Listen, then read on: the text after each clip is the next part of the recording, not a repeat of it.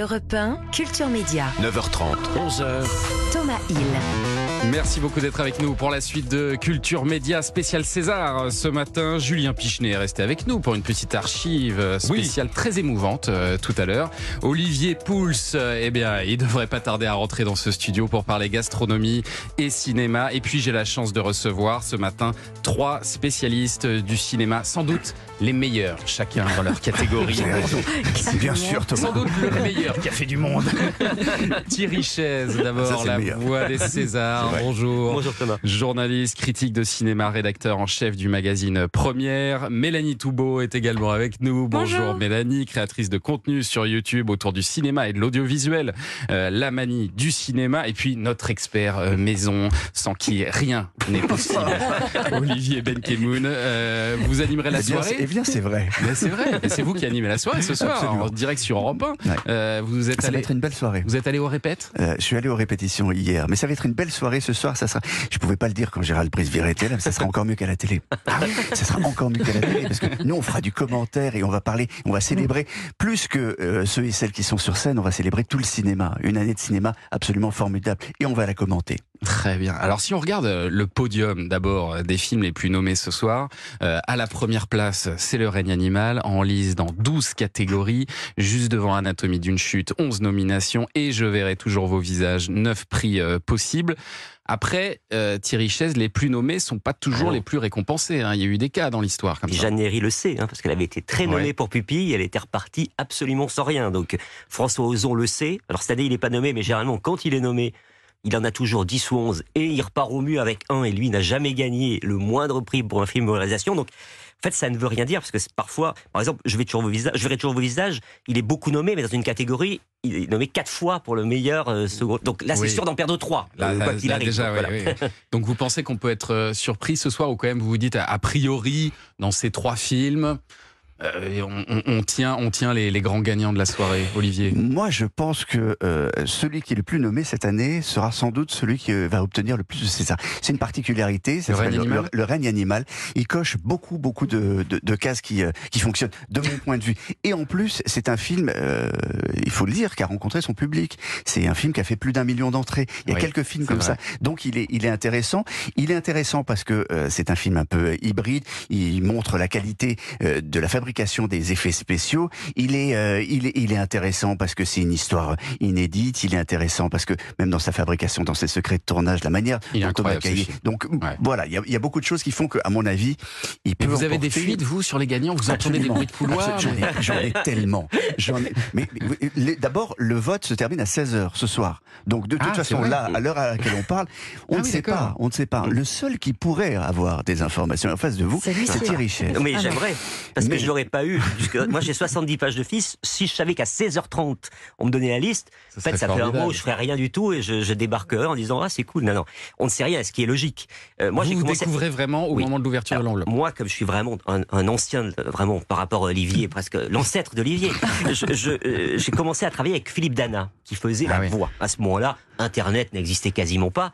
Donc là, un huissier arrivé euh, à l'heure où la cérémonie commençait et resté derrière nous toute la cérémonie pour pas qu'on s'échappe et qu'on appelle quelqu'un. Ah, Aujourd'hui, comme il y a Internet qui est arrivé, pourquoi faire confiance à quiconque Qui- Quiconque a une liste, qu'est-ce qui l'empêche de la, de la mettre euh, trois secondes après ou de faire Ouais, des paris à. Londres et devenir richissime Ouais. euh, avec les bookmakers quoi.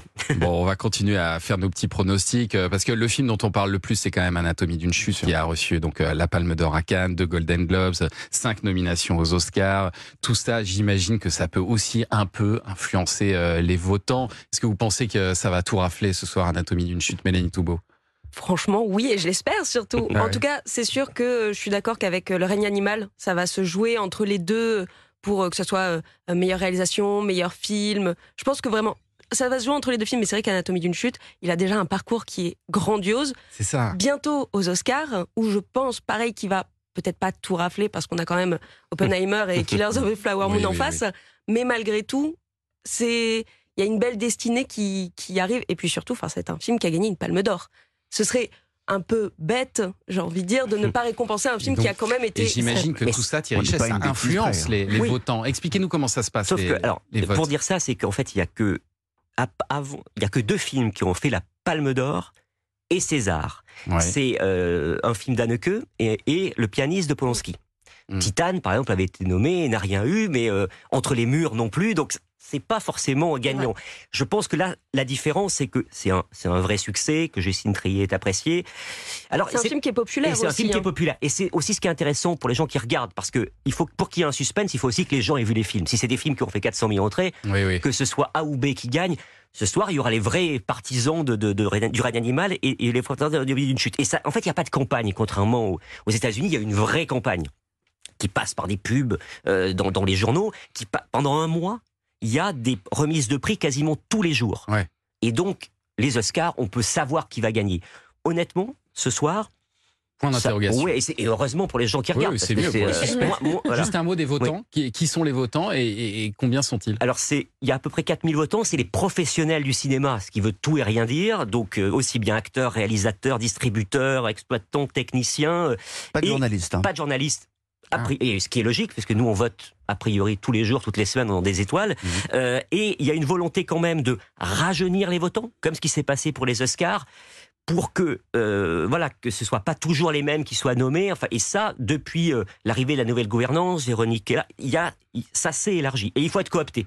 Il faut avoir évidemment travaillé et que deux membres de l'Académie. Vous cooptent. Bon, on va continuer à parler euh, des Césars. La cérémonie, c'est ce soir à 20h45 euh, Eh sur oui, Canal+. Effectivement, on va continuer à parler des particularités de cette 49e cérémonie des Césars avec nos spécialistes. Vous restez avec nous, rendez-vous dans deux minutes. Europe Culture Média, la suite sur Europe 1. Toumaïl, vous recevez les critiques de cinéma Mélanie Toubeau, Thierry Chaise et Olivier Benkenon. Et alors, vous savez, les Césars, on imagine évidemment le tapis rouge, les petits fours, le champagne. Oui. Et alors, Olivier Oh oui. Benkemoun vient de me montrer dans quelles conditions vous travaillez, Thierry Chaise, parce que vous, vous commentez hein, cette, cette cérémonie. Vous êtes en tout cas la voix des Césars hein, depuis euh, 14 ans. Et je viens de m'apercevoir que vous êtes dans un Algeco. C'était. Ah ben, c'est ça qui est bien.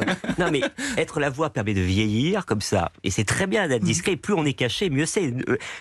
Faire, faire la voix, c'est comme les trains qui arrivent à l'heure. C'est-à-dire qu'il faut a priori qu'on parle pas de vous. Si on parle de vous, c'est qu'il y a eu un problème. Voilà. Ah. Bon, Vous avez êtes en le smoking quand même. Oui. Ouais, bien sûr, Ah oui, obligé. Vous avez obligé. une petite coupe de champagne, quelque chose Ah, ça, si j'ai une coupe de champagne, je pense que c'est- je peux appuyer sur ce bouton et raconter n'importe quoi. Donc, euh, je- je- Ce sera voilà. après. Et donc vous avez des tonnes de fiches devant vous, j'imagine. Euh, et au moment où le prix euh, sort, c'est là vous Ben, le choisissez but, la c'est bonne. d'aller au plus vite et puis de, de repérer euh, avant la cérémonie où sont placés les gens dans la salle, parce que celui qui est placé au milieu va être plus de temps que celui qui est au premier rang et il va sortir et surgir.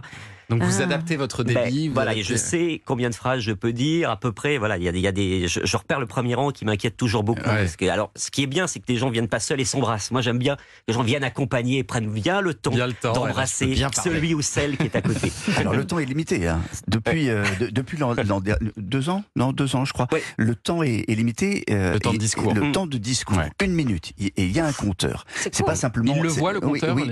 c'est- et justement, les choses ont changé depuis qu'il le voit. Avant, on disait vous avez une minute. Bon, et puis il y avait une, un La petit, euh, parfois, on a l'impression qu'ils l'entendaient pas. Là, La ils l'ont en face, Ouais. c'est à côté de, en, fa- en face d'eux, donc ils sont quand même sous cette pression de, de la minute tic tac tic tac. Ça c'est la meilleure innovation de ces dernières années. Et, c'est- pour ça que ça va se terminer à l'heure. Ouais, ouais. Et puis alors pour la première fois dans l'histoire des Césars, il y a donc euh, trois femmes nommées dans la catégorie meilleur réalisateur sur cinq nominations.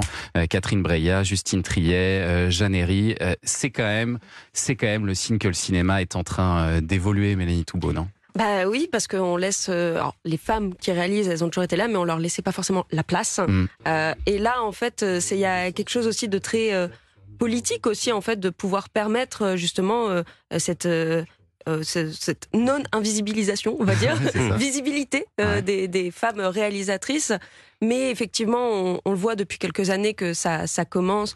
Le fait que justement sur les grands prix, on ait de plus en plus de femmes qui soient là et qu'il y ait des discours aussi en fait de leur père qui permettent de le mettre en avant. Euh, Moi, je trouve Olivier que c'est pas une question de visibilité. Elles ont fait des, des bons films, elles sont là, point final. Ouais. C'est avant tout des, des, des, des films. On n'est pas en train de cacher les, les réalisatrices. On les, on, on, on, On les mettait pas en avant pour autant.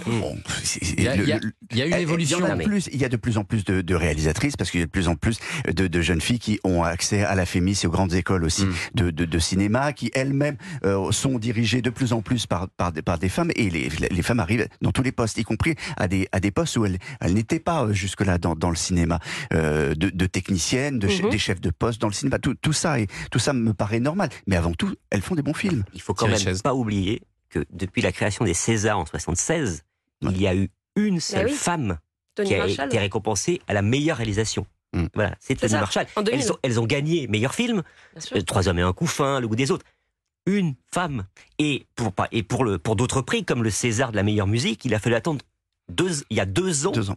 pour qu'une compositrice s'impose. Ouais. Donc, oui, ça change. On va dire que ça prend un peu le temps. Alors, Le nom de la, la catégorie a d'ailleurs a changé. Oui. hein, ça s'appelle Oui. plus euh, meilleur réalisateur, c'est Mm. meilleure réalisation. Réalisation. C'est ça pour Meilleure être plus réalisation, inclusif. Voilà. Exactement. Et alors, au-delà des prix, euh, l'un des moments les plus attendus de la soirée, bah, ça va être l'éventuelle euh, prise de parole de Judith Godrèche, parce que euh, même si Gérald Brice-Viret nous a confirmé qu'à cette heure-ci, en tout cas, il pense qu'elle devrait être là ce soir, on n'en a pas encore euh, la certitude. Si elle fait un discours, ce sera quoi qu'il arrive pour vous l'événement de la soirée? A priori, c'est ce dont on va parler euh, demain dans tous les journaux, non? Ah bah c'est sûr effectivement euh, si elle est là, sachant que en plus euh, j'ai l'impression que ça va être un- une cérémonie aussi euh, vraiment sous le signe de justement de la manifestation contre les agressions sexuelles sur les tournages, vu qu'il y a aussi la CGT spectacle qui a prévu d'être devant l'Olympia à 19h pour pouvoir justement manifester là-dessus. Effectivement, je pense que c'est le fait qu'elle puisse parler justement avec tout ce qui s'est passé ces derniers temps, qu'on lui donne enfin euh, justement la parole, ça va rentrer en résonance avec ce qui s'est passé avec Adèle Haenel il y a quelques années justement, euh, de dire bah voilà là on laisse la parole à une femme qui a subi et, euh, et qui et pas une qui va devoir partir parce que justement on laisse la parole à la mauvaise personne. Bon, moi, il me semble que. Judith Godrèche a, a- a eu la parole, a pris la parole et on, et on l'a écoutée, mais euh, elle n'a elle pas été accompagnée. Elle est partie toute seule, en réalité. Et ce soir, pour la première fois, Mm. symboliquement, le mondio du, du, du cinéma, la Mhm. famille du cinéma, l'invite à prendre la, la, la parole. Tout le monde n'est pas, pour, pour être très franc, hein, tout le monde n'est pas pour cette prise de Ah parole. Il y a des débats en interne, il y a des Pourquoi gens qui, qui, qui considèrent que c'est pas l'endroit. Nicolas Sédou, grand patron de la Gaumont, a, a dit sur une chaîne de, de, de télévision, euh, ce n'est pas l'endroit, et il n'est pas seul à, à, penser ça. Euh, alors que, euh, et vous avez entendu Gérald Brice-Viré, dire elle fait partie de la famille du cinéma, c'est important qu'elle puisse le faire, elle est soutenue, il faut la soutenir, et enfin, ce soir, elle va l'être par euh, sa famille de cinéma. Et c'est très important qu'elle prenne la parole. Et je pense que si elle a le courage de, de venir, je pense qu'elle sera très applaudie Le courage euh, ce soir.